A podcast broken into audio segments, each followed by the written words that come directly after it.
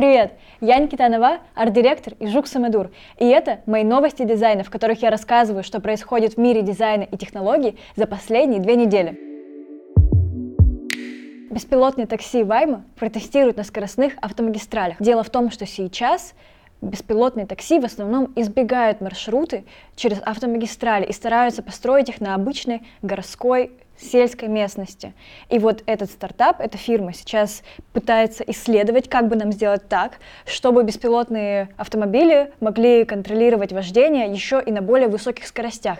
И мне кажется, что с этого нужно было начинать, потому что автомагистрали, если сравнивать их с городской местностью, это более предсказуемое и безопасное место с точки зрения вообще движения, транспортных систем, всего такого, потому что на автомагистралях нет автобусных остановок, нету пешеходных переходов, нету, в принципе, блядь, людей. Просто есть машины, которые едут плюс-минус с одной и той же скоростью в одном и том же направлении, потому что на автомагистралях даже встречные потоки чаще всего разделены там не то чтобы кустиком, а прям заборами или целыми бетонными ограждениями. Мне кажется, что в некой картине идеального будущего, сценарий, в котором у нас беспилотные автомобили двигаются по автомагистралям, а когда мы попадаем на дворовые территории или ну, просто вот в городскую всю эту среду, то управление автомобилем начинает принимать человек, это более логичный сценарий с точки зрения безопасности, потому что сейчас на автомагистралях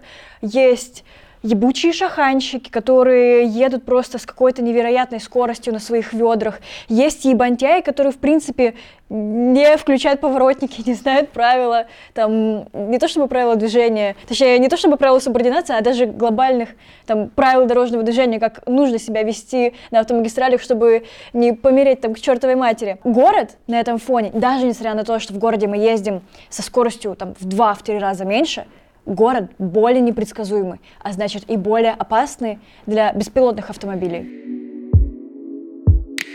Sony анонсировала гарнитуру расширенной реальности для профессионалов. Тоже классная новость, потому что как будто бы вот эти очки виртуальной реальности, которые помогают людям взаимодействовать с 3D объектами, с AR объектами, более полезны для специалистов, например, для дизайнеров, для инженеров, для архитекторов, для проектировщиков или для спасателей, когда мы можем ебануть робота в какую-нибудь пизду мира, куда человек просто физически не пролезет, но зато мы можем отправить туда маленького жучка, какого-нибудь таракашку, который нам все там снимет и покажет. И просто подцепить к, этому, к этой маленькой таракашке человека с вот этим вот, с этой ебандуриной на голове, и чтобы он контролировал, как себя ведет эта таракашка, вместо того, чтобы в какие-то сложные или опасные места отправлять людей. Например, более логично на дно Марианской впадины отправить какого-нибудь робота-присоску осьминога-водолаза, нежели реального водолаза, у которого просто ебанет давление, пойдет кровь из ушей, и он там помрет с самой отвратительной смертью. Стоимость устройства пока неизвестна. Пока неизвестно, что, как, когда будут производить, но вот в целом вот этот разговор о том, что шлемы виртуальной реальности — это не игрушка, и это не приколюшка для тех, кто почему-то захотел пройти Half-Life Alex, э, или как он, блядь, назывался, а, инструмент, который может помочь специалистам в своих областях. Все эти шлемы, а, нейронки, разработки просто для нас, как для творческих специалистов, которые работают с, визуальным, с визуальной средой, станут таким же прорывом, как и, например, аппарат рентгена в медицине. И мне кажется, что мы не должны себя в этом ограничивать, а просто дать хирургу нож и сказать, типа, хуяч, работай. Бля, вкусвилл покоряет метавселенную. Они заколабились с Роблоксом и сделали онлайн-игру, в которой можно э, что-то делать и получать баллы, которые можно потом потратить на манго и другую хуйню из Кусвилла. Это кек это полный лол, это... На каких еще словах говорят зумеры? Ну, в общем... Это... Э, как это комментировать? В игре можно будет проходить испытания в пирамиде, выращивать манго, собирать фрукты и развлекаться. Xiaomi представила свой первый электрокал... Электрок... Блять. Ну, если честно, оговорочка по Фрейду. Короче, заходит как-то в Барсеме и говорит, мне Макларен, Порш и Генезис сболтать, но не смешивать. Все эти три машины, короче, переебались в каком-то неистовом животном соитии, и получилось что-то среднее, вообще непонятное, жопа Генезиса, глаза Макларена, Сбоку это все выглядит как Porsche, короче, какая-то ебанина, какой-то просто бастард всех просто автомобильных корпораций этого мира. Выглядит ли это красиво? Очевидно, что да, потому что, опять же, Porsche, McLaren, Genesis — это все красивые машины. И что? Это они не показали ничего нового. Они показали, что уже есть какие-то красивые машины, вот которые мы вместе с друг другом переебали, и у нас тоже получилось что-то красивое. Может быть, они не должны были показывать ничего нового, удивительного, совершенного. То есть, может быть, в этом и была цель. Вижу ли я в этом смысл? Скорее нет. Даже не знаю, эта вот машина, она настолько безвкусная и беззубая, что даже сказать о ней нечего. Достигатором 2023 года стал Мистер Бист. Это супер популярный, значит, блогер-ютубер, у которого там 312 миллион, охуеть, это практически все население США. Короче, дофигища людей на него подписаны, дофигища денег зарабатывает, еще больше тратит, ему всего 25.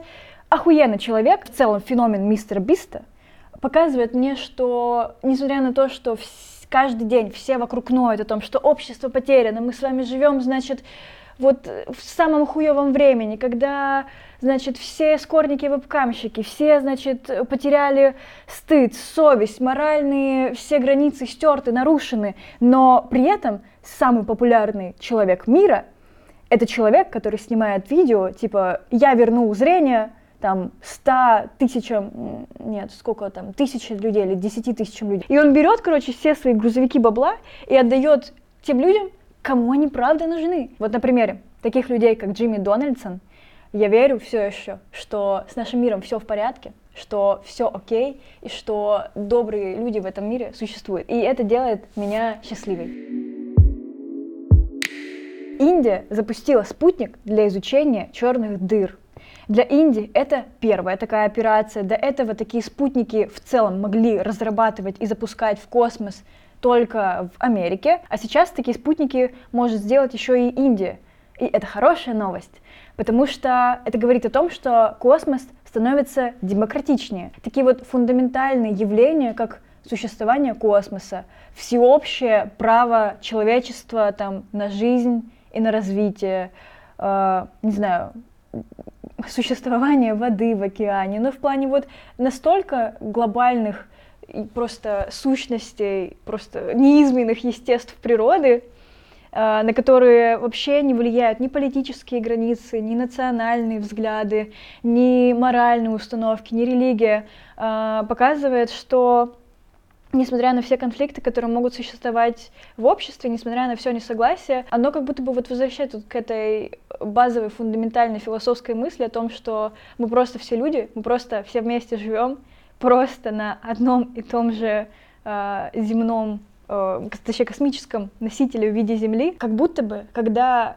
человечество встает перед лицом какой-то вот такой неизменно глобальной штуки, космос, здоровье, жизнь, вода, то стираются все прочие границы, которые мы себе настроили из интерсубъективных реальностей, и мы вспоминаем, что мы просто люди, которые просто живут. И это тоже делает меня на самом деле счастливой. И я на самом деле вообще такой человек, который считает, что конфликты — это хорошо. Мы ссоримся, что-то делим, при этом иногда вспоминаем про космос, начинаем мириться, потом опять ссоримся. Я обожаю конфликты. Я конфликтный человек, и я очень много конфликтую с другими людьми.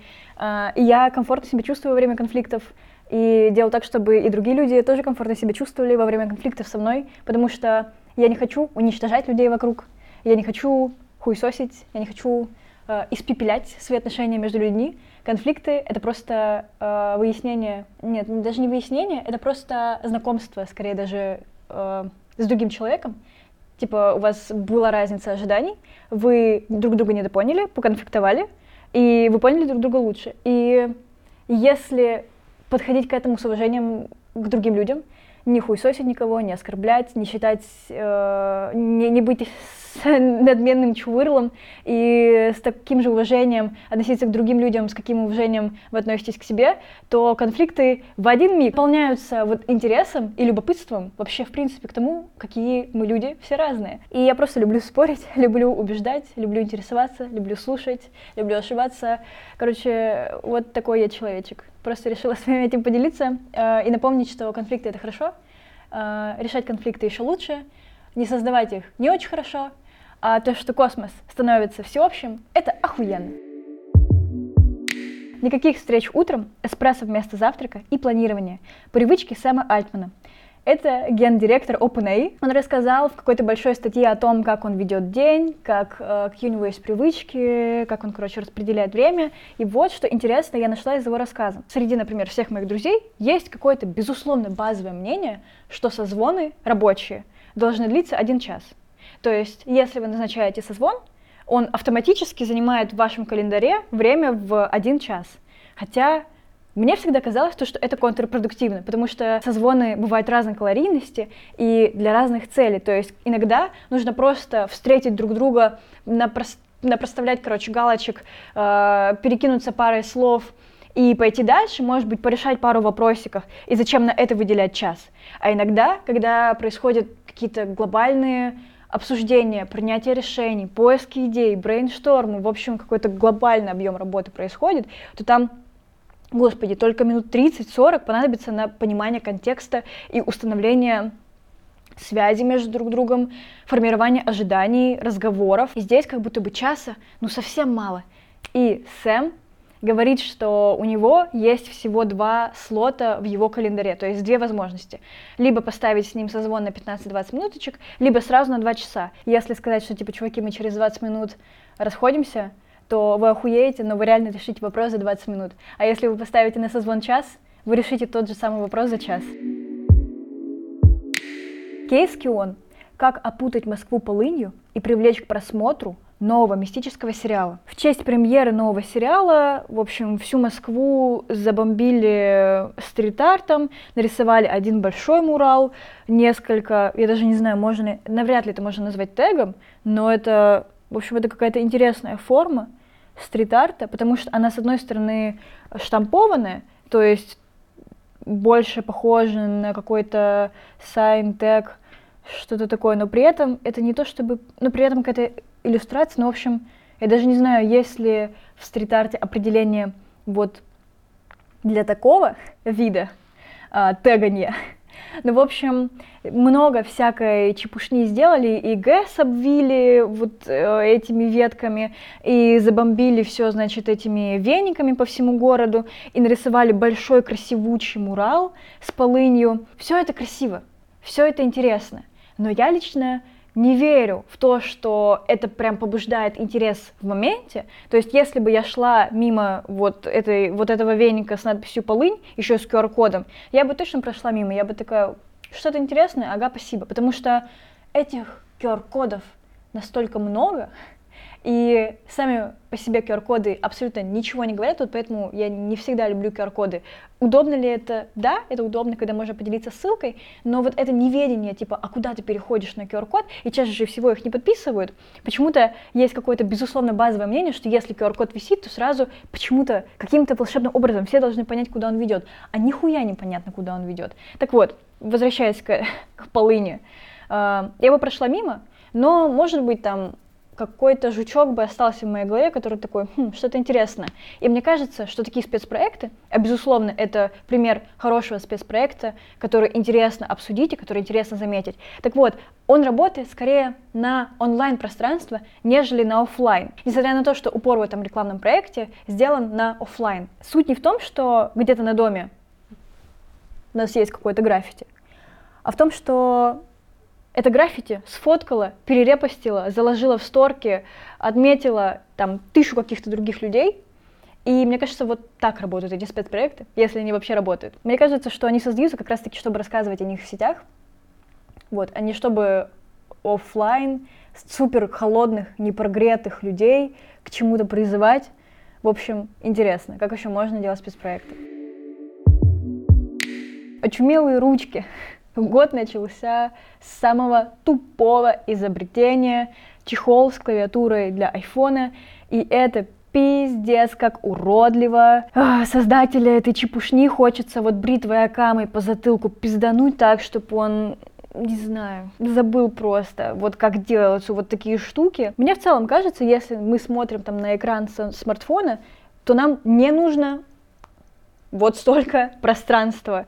Э, в том смысле, что большинство функций выполняются половиной этого экрана, и я не верю в то, что людям нужны все больше и больше экраны, или что нам нужно какие-то дополнительные девайсы, чтобы их расширять. Причина, по которой экраны все растут с каждым годом, мне кажется, заключается в том, что наши экраны должны с каждым годом выполнять все большее количество функций. На одном экране мы должны абсолютно бесшовно и успешно как посмотреть какое-нибудь видео, не знаю, кинчик в дороге, подкаст или, не знаю, тиктоки поскролить, так и написать сообщение, может быть, выполнить какую-то рабочую рабочую задачу, э, сфотографировать что-то. То есть э, вот такие диаметрально противоположные по своим юзабилити функциям мы должны уметь выполнять на одном экране. Значит, эти экраны должны быть абсолютно одинаково хорошо адаптированы под первый под второй пласт задач, а они противоположны в тех инструментах, которые мы для этого используем. То есть если в варианте с кинчиком нам нужно просто Full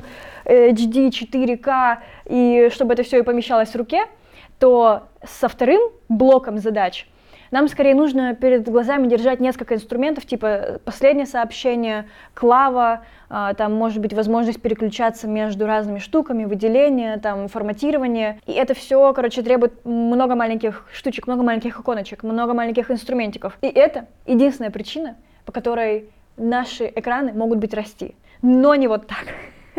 То есть это, конечно, кромешный пиздец. Я не знаю, может быть, кого-то это вводит в ностальгические чувства, и он вспоминает, как он, не знаю, в детстве пользовался каким-нибудь раскладным Самсунгом, но выглядит это, конечно, пиздецово.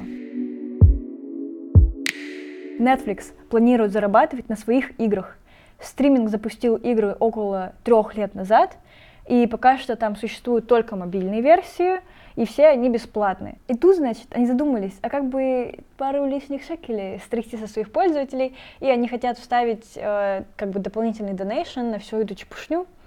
И я на самом деле не сильно верю в историю с геймификацией Netflix именно в том ключе, в котором они к ней подошли. Потому что игры — это низкомаржинальный бизнес, который строится на переработках, на выгораниях, увольнениях, на сорванных дедлайнах, потому что если проанализировать там или почитать историю, как создавались там AAA, великие просто игры этого мира, например, там The Stranding, Last of Us, что еще через Кровь Пот создавалось? Ну, Horizon, наверное, какой-нибудь, Cyberpunk, это же вообще пиздец был. Все эти игры создаются, ну, на костях их разработчиков. И я не понимаю, почему Netflix хочет идти вот в настолько немаржинальный бизнес, потому что как будто бы это не сильно продает, ну, захватывает э, на, например, там, на покупку их сериалов.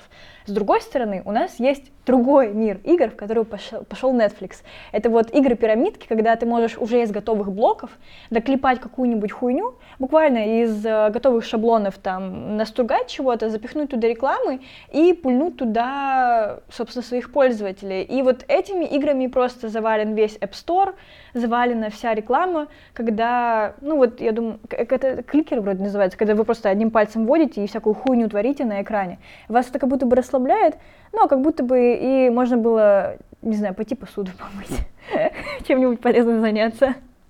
А, извините, просто посудомойка решила новости тут прочитать. Вот у нее все мысли о посуде. Но при этом есть другой сценарий, при котором Netflix могли бы ну, просто разъебать индустрию и поступить супер, э, на мой взгляд, прикольно. Это вот как раз-таки пойти вот в эту кровавую, в, эту, в эту кровавую сторону больших триплейных проектов, но ебашить их по своим лучшим сценариям. То есть, например, я не смотрела ни одной серии «Эйфории», но что-то мне подсказывает, что если бы я услышала, что по «Эйфории» вышла игра, я бы ее прошла. Или по игре «Кальмара». Прикиньте просто, очень странные дела — на часов 40-50 в виде игры. Таким же макаром можно из сериала «Ход королевы» создать охуенное игровое кино. Все-таки сильная сторона Netflix — это сеттинги, это сюжеты, это персонажи и это эмоциональные качели, на которых они завораживают в своих сериалах и держат внимание зрителей. Вот эти вот тупые и бесючие шаблонные клепательные игры, в которые они сейчас пошли, для меня лично не мэчатся с тем, чем Netflix себя зарекомендовал. Не одобряю поведение Netflix. Жду, когда мне можно будет проебать еще 100 часов своей жизни на какие-нибудь их большие игры. В Гарварде разработали экзоскелет для людей с болезнью Паркинсона. Оказывается, что у людей с болезнью Паркинсона есть одна большая проблема. Им сложно ходить и одновременно разговаривать. Герои нашего времени разработали мягкий, а главное удобный э, экзоскелет, в котором ты не чувствуешь себя куклой или марионеткой. Нет, ты чувствуешь, что ты поверх своей одежды надел еще какой-то слой другой одежды. И теперь вот эта простота, с которой решается проблема людей с этой болезнью, наталкивает только меня на одну мысль, что мы еще большие киборги. Я уже третий выпуск подряд топлю за то, что и интерфейсы, и техника, и гаджеты, и тем более вот такие экзоскелеты все больше приближают нас к будущему с киборгами, в котором мы с вами все окажемся. Apple выпустила первую рекламу Vision Pro. Она называется Get Ready. Нарезка из того, как персонажи из разных фильмов говорят фразу о том, что они к чему-то приготовились, что они стартуют, что они поехали. В общем, вот такая вот нарезочка вышла. И это охуенная реклама по двум причинам.